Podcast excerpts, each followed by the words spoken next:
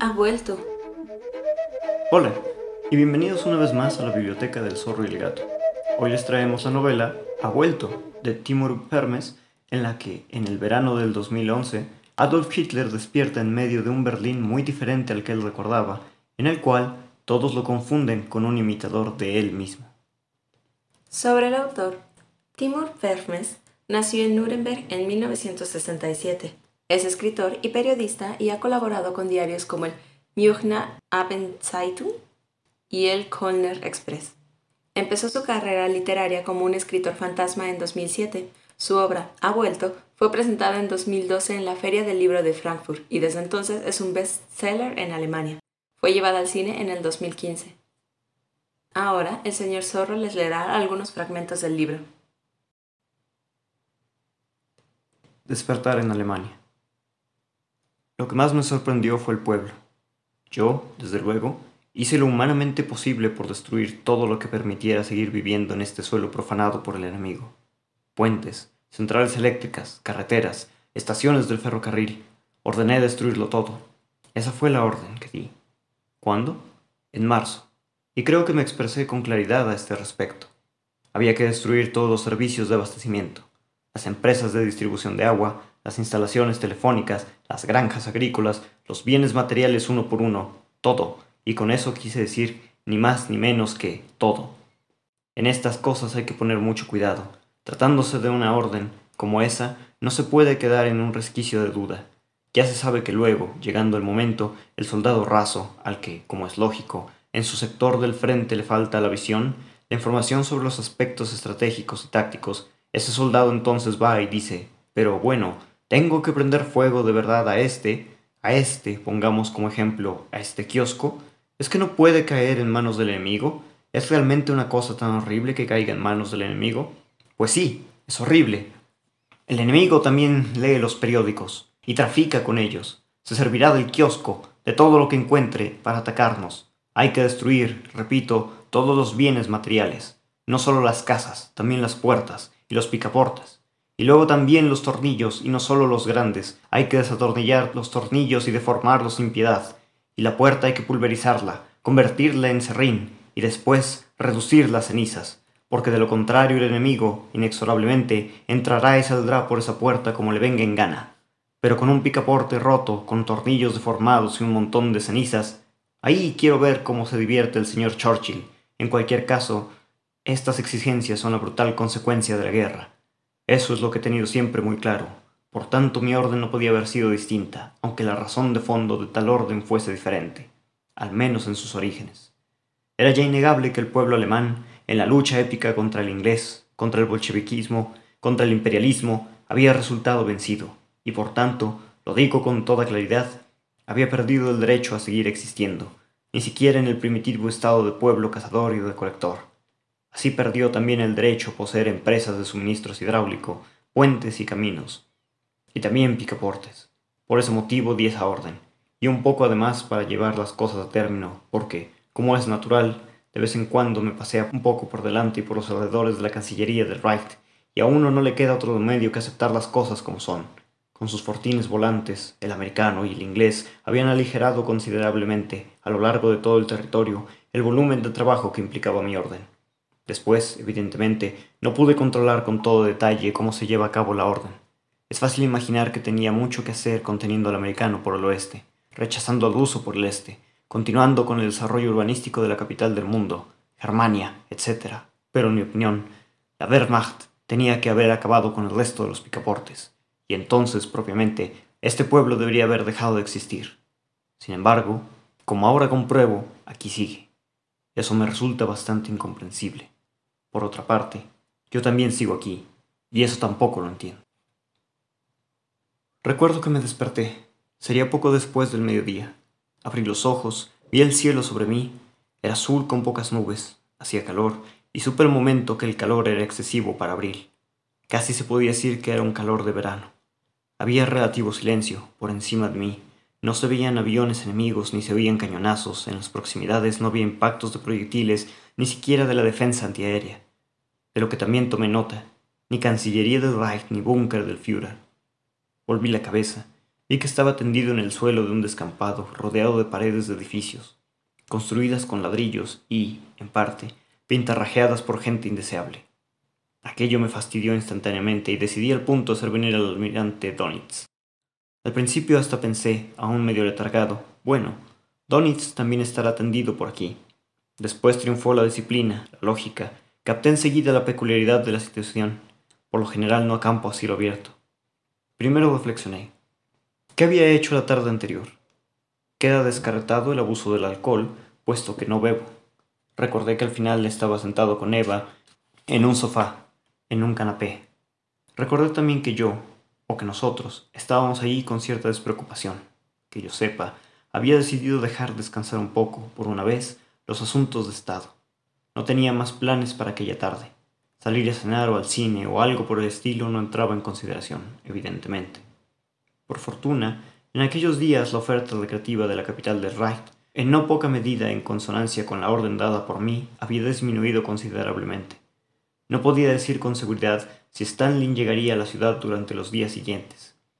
En aquel estadio de guerra era imposible excluirlo por completo. Lo que sí podía decir con seguridad era que él buscaría una sala de cinematógrafo aquí tan en vano como en Stalingrado. Creo que luego estuvimos charlando un poco, Eva y yo, y le enseñé mi pistola. No me acordaba de más detalles cuando me desperté, también porque me dolía la cabeza. No, pensar en la tarde anterior no me hacía avanzar. Así que decidí pasar a la acción y considerar detalladamente la situación. He aprendido en la vida a observar, a contemplar, a percibir a menudo mínimos detalles que mucha gente con estudios desprecia e incluso ignora. Yo, en cambio, gracias a la férrea disciplina que mantengo desde hace muchos años, puedo decir con la conciencia tranquila que en las crisis tengo más sangre fría, obro con más reflexión, mis sentidos se tornan más agudos. Trabajo con precisión, impasible, como una máquina. Resumo metódicamente las informaciones de las que dispongo. Estoy tendido en el suelo. Miro a mi alrededor. A mi lado hay inmundicias. Crecen malas hierbas, cañas, hay algún arbusto aquí y allá, también margaritas, dientes de león, Oigo voces, no están demasiado lejos. Gritos, el ruido de un rebote continuo. Miro en dirección a los ruidos, vienen unos chavales que juegan al fútbol. Ya han salido de la infancia, pero aún son demasiado jóvenes para pertenecer a las fuerzas de ataque del pueblo, al Volkssturm. Supongo que pertenecen a las juventudes hitlerianas, pero ahora, evidentemente, no están de servicio. El enemigo parece haber dado una tregua. En las ramas de un árbol se mueve un pájaro, esapiando, cantando. Para muchos eso es solo un signo de contento y alegría, pero en esta insegura situación en la que uno depende de toda la información posible, por pequeñas que sean, quienes conocen la naturaleza y la diaria lucha por la supervivencia, puede deducir de ello que por aquí no hay animales de presa. Junto al lado de mi cabeza se ve un charco. Parece que está disminuyendo. Seguramente ha llovido hace bastante tiempo, pero no ha vuelto a llover desde entonces. A orillas del charco está tirada mi gorra de visera. Así trabaja mi cabeza acostumbrada a pensar. Así trabaja también en este desconcertante momento. Me incorporé. Lo logré sin problemas. Moví las piernas, las manos, los dedos. Al parecer no tenía lesiones. El examen físico era satisfactorio. Por lo visto me encontraba en perfecto estado de salud, a excepción del dolor de cabeza. Hasta el temblor de la mano parecía haber cesado casi del todo. Bajé los ojos y miré mi cuerpo. Estaba vestido, llevaba el uniforme, la guerrera militar. Estaba un poco sucia, aunque no demasiado, por tanto no había estado enterrado. Tenía tierra, también migajas de bollos, de pasteles o algo por el estilo. La tela olía intensamente a combustible, tal vez a gasolina. Quizás se debía a que a lo mejor Eva había tratado de limpiar mi uniforme. Si bien con cantidades exageradas de gasolina, podría creerse que me había volcado encima un bidón entero. Ella no estaba, tampoco parecía andar por ahí cerca mi estado mayor. Estaba sacudiéndome para quitarme de la guerrera y de las mangas la suciedad más aparatosa cuando oí una voz. ¡Eh, abuelo! ¡Mira para acá! ¡Ahí va! ¿Qué clase de vejestorio es ese? Al parecer, yo daba una impresión de desvalimiento. Los tres jóvenes hitlerianos se habían dado cuenta perfectamente. Interrumpieron su partido de fútbol, se acercaron respetuosamente. Era comprensible. Encontrarse de pronto en inmediata proximidad del Führer del Reich alemán en un descampado que por lo general se usa para el deporte y el fortalecimiento físico, entre dientes de león y margaritas, es un giro insólito, en el transcurso de su jornada, para el joven que aún no ha alcanzado la madurez. Los chicos, sin embargo, vinieron a todo correr como galgos dispuestos a ayudar. Los jóvenes son el futuro. Los muchachos se reunieron a mi alrededor, aunque guardando cierta distancia, y me examinaron, tras lo cual el más alto de ellos, por lo visto el jefe de grupo, se dirigió a mí. ¿Todo bien, jefe? Aunque se preocupaban por mi estado, no pude dejar de constatar la completa ausencia del saludo alemán, brazo en alto. Sí, claro, la manera de dirigirse a mí, en extremo informal. Esa confusión de jefe y fiura podía ser debido a la sorpresa. En una situación menos desconcertante es posible que hubiera producido hilaridad, aún sin intención, del mismo modo que muchas veces ocurren las más curiosas escenas, incluso en medio de las despiadadas tempestades de acero de la trinchera, sin embargo, el soldado debe mostrar, por supuesto, determinados automatismos incluso en medio de situaciones insólitas. Esa es la finalidad de la disciplina militar. Si faltan esos automatismos, el ejército, en su totalidad, no vale un pimiento. Me puse de pie. No me resultó muy fácil. Al parecer llevaba bastante tiempo tendido en el suelo. No obstante, alicé la guerrera y limpié someramente las perneras del pantalón con una ligera sacudida. Luego, me aclaré la garganta y pregunté al jefe del grupo. ¿Dónde está mi secretario? ¿Dónde está Borman? ¿Quién es ese? Era inconcebible. Borman. Martin Borman. Ni puta idea. No me suena. ¿Qué pinta tiene? La de un jefe de la Cancillería del Reich, por todos los demonios. Había algo absolutamente insólito en todo aquello. Estaba en Berlín, desde luego, pero privado, eso era evidente, de todo el aparato del gobierno. Tenía que regresar con urgencia al búnker y lo veía clarísimo. Aquellos jóvenes no podían prestarme mucha ayuda. Lo primero era encontrar el camino. El insípido descampado en el que me hallaba podía estar en cualquier parte de la ciudad, pero solo tenía que salir de ahí, llegar a una calle y como al parecer las hostilidades estaban suspendidas desde hace algún tiempo, seguramente habría bastantes transeúntes, profesionales, taxistas, que me mostrarían el camino. Probablemente no les parecí lo bastante desvalido a los jóvenes hitlerianos. Daba la impresión de querer reanudar su partido de fútbol. En cualquier caso, el más alto se dio la vuelta en dirección a sus compañeros, por lo que pude leer su nombre, que su madre había cosido en la camiseta deportiva de colores realmente chillones. Joven hitleriano Ronaldo, ¿por dónde se sale a la calle? La reacción fue escasa. Lamentablemente he de decir que aquella tropa casi ni prestó atención. Sin embargo, uno de los dos más pequeños hizo al marcharse un gesto lánguido con el brazo en dirección a una esquina del descampado, en la que, al mirar más de cerca, se descubría en efecto un pasillo. Mentalmente tomé nota con vistas a despedir a Rust o alejar a Rust. Ese hombre era ministro de Educación desde 1933 y precisamente en su campo, el de la enseñanza, no hay lugar para una negligencia tan inconcebible. ¿Cómo va a encontrar un joven soldado el victorioso camino a Moscú, el corazón del bolchevismo, si ni siquiera conoce a su propio comandante? Me agaché, recogí la gorra, me la puse y caminé con paso firme en la dirección indicada. Primero había que doblar a una esquina y luego seguir, entre elevadas tapias, por un angosto pasillo al final del cual brillaba la luz de la calle. Un gato cauteloso pasó a mi lado pegado pegado a la pared. Tenía manchas y aspecto descuidado. Di otros cuatro o cinco pasos y salí a la calle. Se me cortó la respiración ante la poderosa embestida de luz y color. Recordé haber visto últimamente la ciudad totalmente gris, por el polvo y por el uniforme de los dos soldados. Había además considerables montañas de escombros y daños materiales por todas partes. Ante mí, sin embargo, no había nada semejante. Los escombros habían desaparecido, o al menos los habían retirado con todo cuidado, las calles estaban despejadas.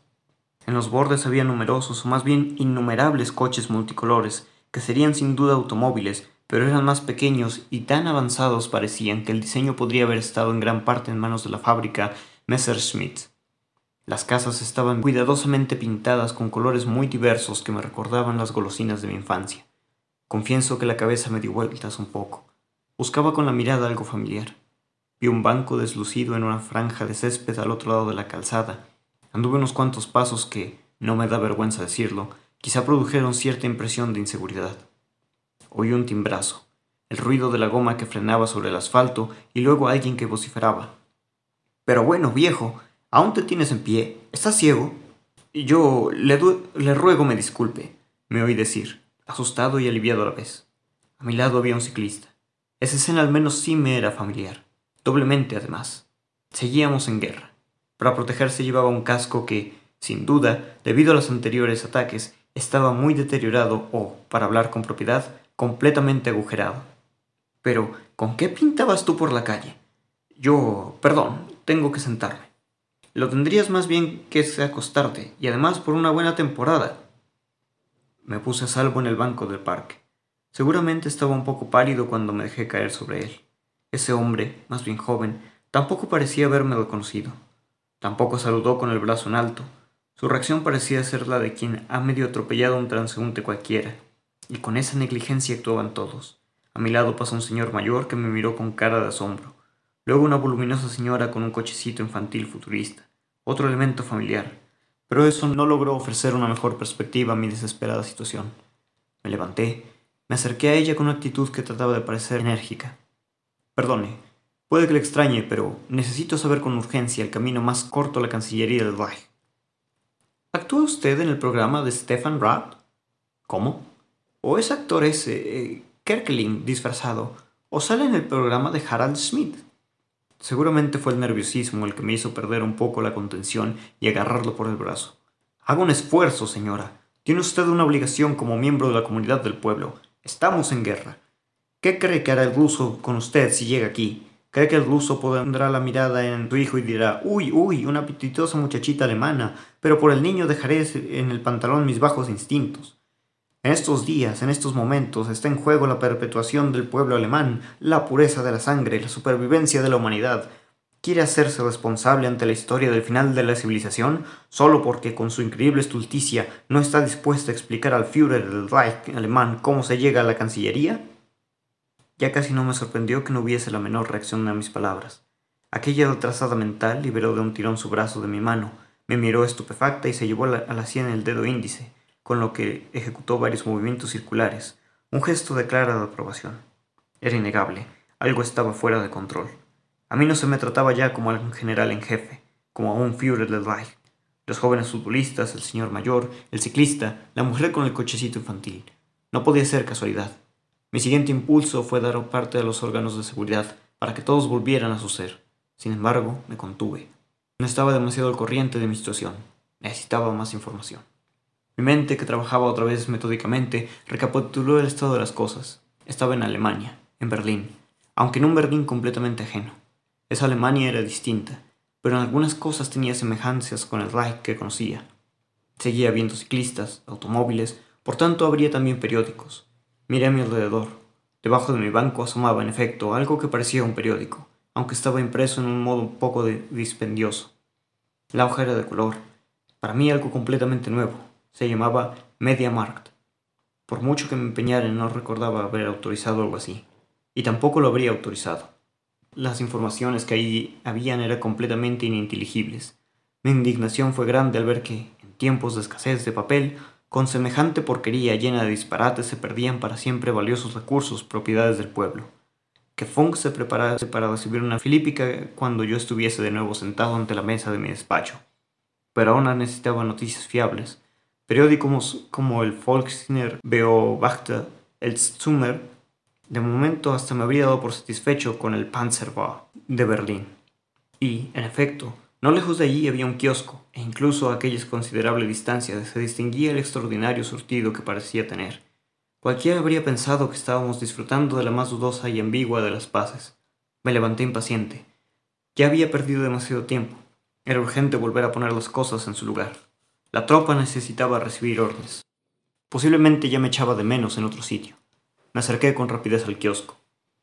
Ya una primera mirada, algo más de cerca, me aportó interesantes datos. En la pared exterior se veían numerosos y multicolores periódicos en lengua turca. Por lo visto, últimamente pasaban por aquí muchos turcos. Mi estado de inconsciencia había durado mucho, al parecer, y durante ese tiempo viajaron muchos turcos a Berlín. Eso era interesante. Al fin y al cabo, el turco, en el fondo, un fiel colaborador del pueblo alemán, siempre ha sido neutral.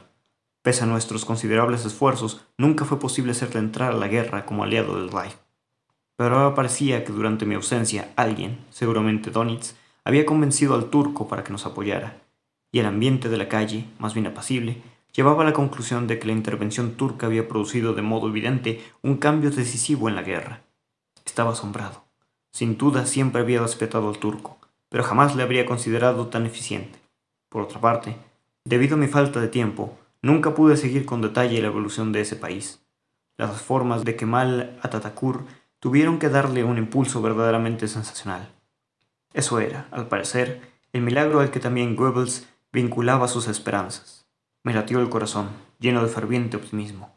Había valido la pena que yo, que Reich, no perdiera nunca, ni siquiera en el momento de la supuestamente más profunda oscuridad, la fe en la victoria final.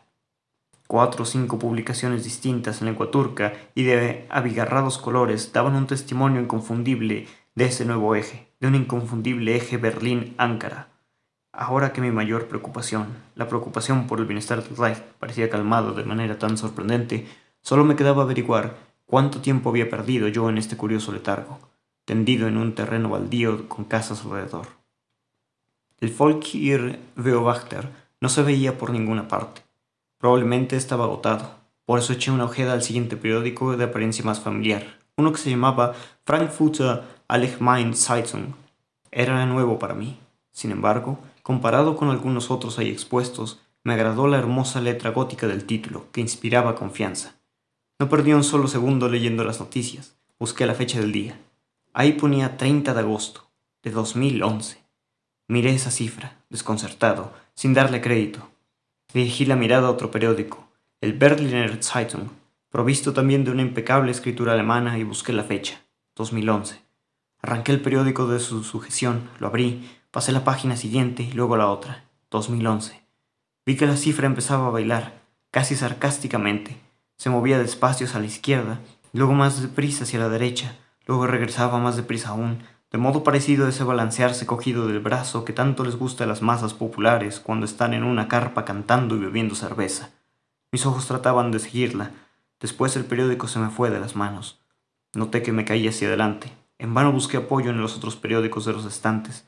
Me fui agarrando a las distintas revistas hasta que caí al suelo. Luego perdí el conocimiento. Sobre el contexto, ha vuelto es una novela que se vale de la sátira y el humor negro para poner en evidencia el funcionamiento de los actuales medios de comunicación, así como de la política. De igual forma, la historia permite apreciar a un Hitler humanizado que si bien no busca redimirse, es un personaje que el lector puede comprender. Cabe señalar que el humor es un recurso que sirve para inducir el pensamiento crítico y la reflexión de una forma menos impactante que la tragedia, pero más contundente. Al tratarse de humor negro, la novela toca temas controvertidos y polémicos debido a que pone en jaque la moral al hacerlo de forma cómica e irreverente. Bueno, señor Zorro, después de leer los fragmentos, ¿qué puede comentarnos del libro? Me gustaría empezar comentando que realmente el gran logro de este libro es que logran humanizar a Hitler, lo presentan como una persona, no como un monstruo, permite ver otra perspectiva de un personaje histórico bastante controversial y que a final de cuentas, como él dice en una parte, es que no es un monstruo per se, sino que él llegó a donde estaba porque la gente lo eligió. Y bueno, históricamente hay una serie de razones por las cuales Hitler y todo el partido nazi tuvieron tanto éxito en su momento en la Alemania previa a la Segunda Guerra Mundial. Pero lo que él da a entender es eso en, una parte de la historia, es si vas a juzgarme a mí, tienes que juzgar a todo el grupo de alemanes que estuvo detrás apoyando esto y las razones por las cuales lo hicieron. Entonces, a final de cuentas, eh, realmente vale la pena ver esta otra visión de Hitler no es un monstruo, era un humano y sí, hizo cosas terribles, pero lo hizo a partir de una línea de pensamiento que existía en su época.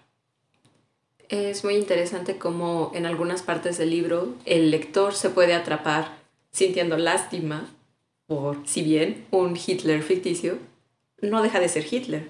Y sí, en algunas partes lo demuestran como un personaje un poco pedante y presumido. No es algo que sea recurrente en la historia. Al final de cuentas, él se podría decir que aprende de sí mismo, pero es, es muy curioso. Llevan muy bien la narrativa para que en algún punto olvides que es Adolf de quien se trata la historia, hasta que alguno de los personajes secundarios o él mismo retoma esa idea al inicio del libro aparece como un indigente, no tienen que caerse muerto. Y llevan las palabras tan bien, me sorprende mucho la traducción y la redacción original, porque si sientes lástima, es como, oh, pobre hombre. Ya después dice, oh, sí, es muy buen imitador del Führer. Ah, cierto, es el Führer. Ah, ok. Y también algo que me da mucha curiosidad es el humor. Podemos dividir el humor que hay en el libro en dos, el humor negro y el humor bobo. También, el, como en el fragmento que les compartió el señor Zorro de, ah, joven hitleriano, Ronaldo, es obvio de qué Ronaldo se trata. Y después, con el humor negro, habla de una manera directa y que te deja pensando sobre ciertos temas que, si bien se puede bromear, también son serios y que te pueden dejar pensando en varias cosas. Y que a final de cuentas también es una fuerte crítica a lo que mencionaba la señorita Gato en la parte del contexto. Hay una fuerte crítica a los medios sociales, a cómo cualquier persona se puede volver famosa y cualquier persona en nuestro actual siglo puede adquirir tanta fama en tan poco tiempo. De hecho, es interesante ver cómo a lo largo de la novela Hitler vuelve a retomar eh, prácticamente el poder que tenía antes en una situación distinta, pero logra volverse famoso gracias a que llega a la televisión y la crítica que hace a los mismos medios de comunicación. Aquí vale la pena mencionar un comentario que hace un personaje que es una superviviente del holocausto que le está diciendo a su nieta, que la nieta es la asistente de Hitler, que él es el verdadero Hitler. Y pues la chica le dice, no, abuela, es un imitador y solamente lo hace para que la gente se ría. Y la abuela le dice, al principio la gente también se reía con Hitler. Y al final termina hablando con la abuela y la convence. Entonces, esa parte es bastante fuerte en decir como tal vez no lo toman en serio o la forma en la que la gente lo va considerando, nadie ve realmente el peligro que hay de trasfondo. Y al final, pues en la novela esto va creciendo. Es como una bola de nieve.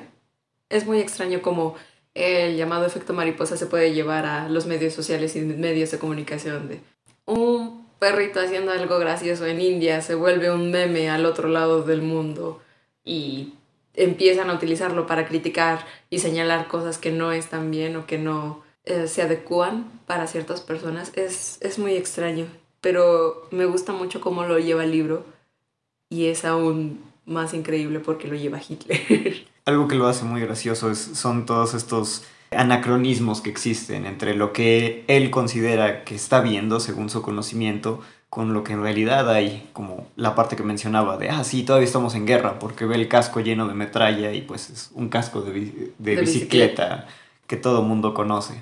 Entonces, es una obra que vale la pena que lean, es muy divertida, realmente tiene muchas cosas sobre las que uno puede reflexionar.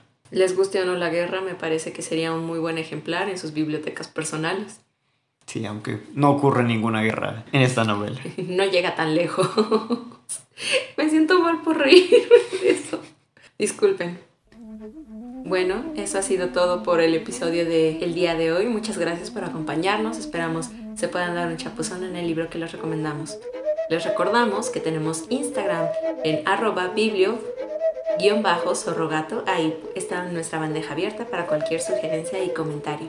Los esperamos en nuestro próximo episodio. Hasta luego.